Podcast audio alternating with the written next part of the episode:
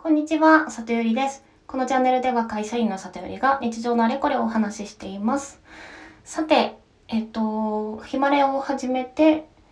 今日で何日だろう ?1 ヶ月弱くらいですね。えっと、今朝見たら1000回再生を超えておりまして、本当にありがとうございます。引き続き、あの、やって、頑張ってやっていきます。はい。で、今日お話ししたいのは、谷目というですね、ちょっと面白い、まあ、人事系、人材系のワークショップがありまして、そちらをちょっと紹介させてもらいたいなと思います。で、これが、あの、まあ、ある企業でと友人があの展開してるワークショップなんですけれども、他人に目標を立ててもらうワークショップで谷目となっています。で、内容としては、あの、まず現状を、まあ、絵に、絵を描いて説明をして、共有をして、で、3、4人一緒のグループの状態ですね、になって、えっと、現状を共有した後で、あの、お互いがお互いの目標を立て合う。で、それを受けて自分の行動を決めるっていうのが、まあ、ざっくり大きな流れとなっています。で、あの、ポイントは、あの、その他人なんですけど、なるべく本当に他人の方とやるのが推奨されていて、あの、同じ企業じゃなくて、あの、全然本当に初めましての人とやるといいよっていう風になっています。で、このワークショップの何がすごいかっていうところなんですけど、あの、多分すぐ想像できるのが、まあ他の人に目標を決めてもらうことで、その人の知識とか経験が、まあ、情報として、役に立つ情報として入ってくるっていうところはすぐ、あの、想像がつくかなと思うんですけど、まあ、それ以外に3つ、あの、いいとこあるなって 私的に思ってます。で1個目がですね、あの、これなんか心理学的にも言われてることらしいんですけど、自分のことをこう自分の行動とか自分のこう目標とかを立てようと思った時に人が自然とその保守的なものを選んでしまうっていうことがあるようです。これ多分危機管理的なその何て言うんですかね本能なのかどうなのかあれなんですけどどうしても保守的になってしまうっていうのはあのもうこう常識的に心理学的なところでは言われていることらしくだけど他人に対しては大胆っていうのももうあの証明されているらしいです。でも確かになんかあの恋愛相談みたいなシーンであのさっさとアプローチしなよって友人には言うくせに自分はあんまり行動できないみたいなってまあまあよくあるし自分もそんな気もするからからすごく納得したんですけどなのでついつい無意識に保守的な目標を立てちゃったりしてる中で他の人からシンプルに考えてこうじゃないってズバッと言われるとあ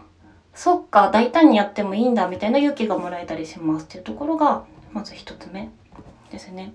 で二つ目が、えっと、このワークショップは結構限られた時間でこうパンパン進めていく感じになるので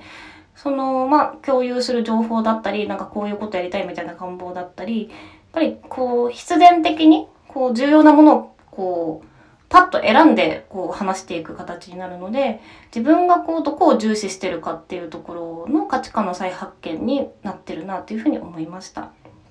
で最後ですね、えっと、こういう目標を宣言するような機会って大人になってあのそういうのにねその熱心な会社だったらあるかもしれないしないですけどあんまりないじゃないですか。だからあの、そう、こう、こういうことをしたいんですっていう、こうやりますっていう宣言をすることで、まあ結構自分の中が盛り上がって、その次の日からの行動が、あの、ちょっと変わるなっていうふうに思いました。はい。で、私がですね、あの、実際去年やらせてもらって、その時は転職するかどうかで悩んでいて、で、もちろん社内で相談したら、あの、止められるんですよね。で、やっぱりコロナだから、あの、こんな状況で、こう転職なんて心配だとか言われたりとかしてたんですけど、谷目をやらせてもらって、その時は多分学生さんと、どっか、ヨーロッパのどっかの国に住まれてる50代くらいの、なんか素敵なおじさまと谷目をやらせてもらって、その状況ならもう転職正解って言ってもらって、あの、一歩踏み出したっていうところがありました。でなんかその谷目をやらせてもらってすごく気づいたのが目標設定って本本来自分のためにやることですよね。こう自分が生き生きと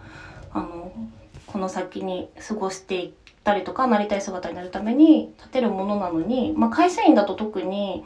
あのまあ、自然と会社に忖度した目標を立てることになりますよね。まあもちろんその組織でできることとか期待とかインプットしてもらって目標立てたりとかするからそれはそうなんですけどなのでこう自分でこう前向きな目標を立ててるつもりでも、まあ、会社の忖度要素が半分くらい入ってたりとかあとはまあさっき言った保守的に自然となってる部分があるからまあなんか自由にワクワクする目標を立てりゃいいのにちょっとがんじがらめになってる状況があるんだなっていうことにすごく気づきました。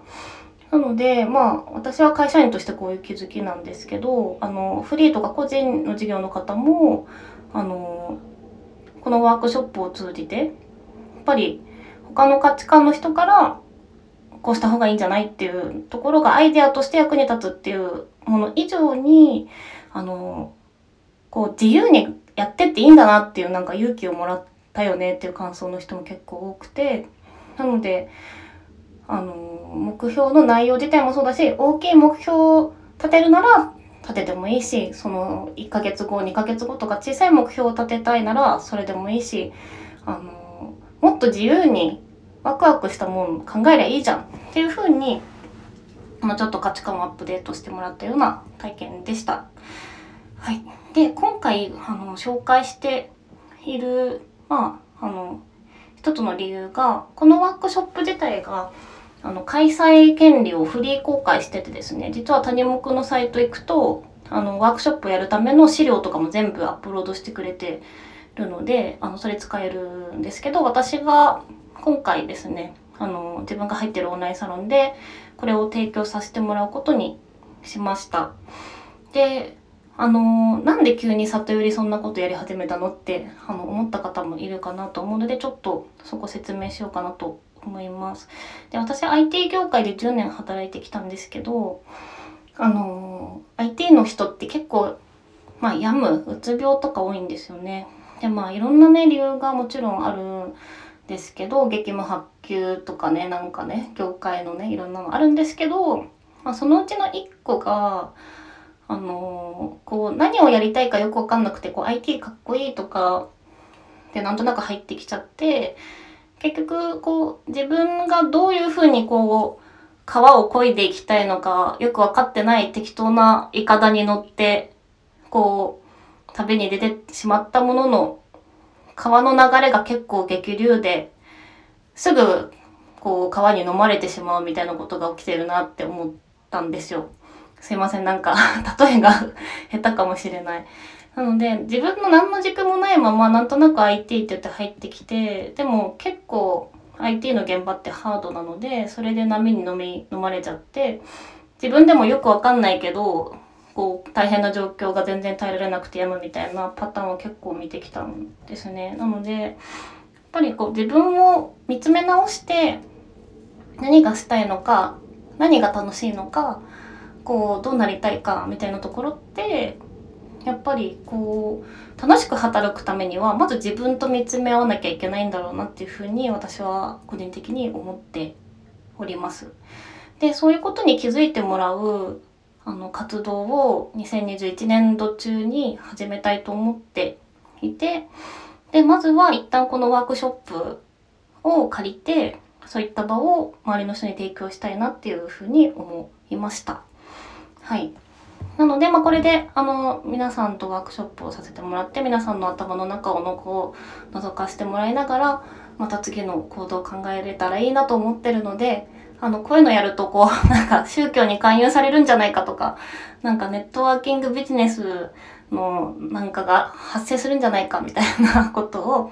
ご心配される方ももしかしたらいるかもしれないけですけど、一旦その悟りも自分の経験として、えっ、と、こういう機会の提供をやらせてもらいたいっていうところで、あの、全然そういうことは考えてないので安心してください。はい。なので、えっと、もしこれを聞いてくださっている、あの、一緒のオンラインサロンの方は、あの、興味があったらぜひ参加してみてください。はい。それ以外の方も、あの、他人目の、で調べると本家のサイトでも講座があるので、よかったら覗いてみてください。じゃあ今日も聞いてもらってありがとうございました。じゃあねー。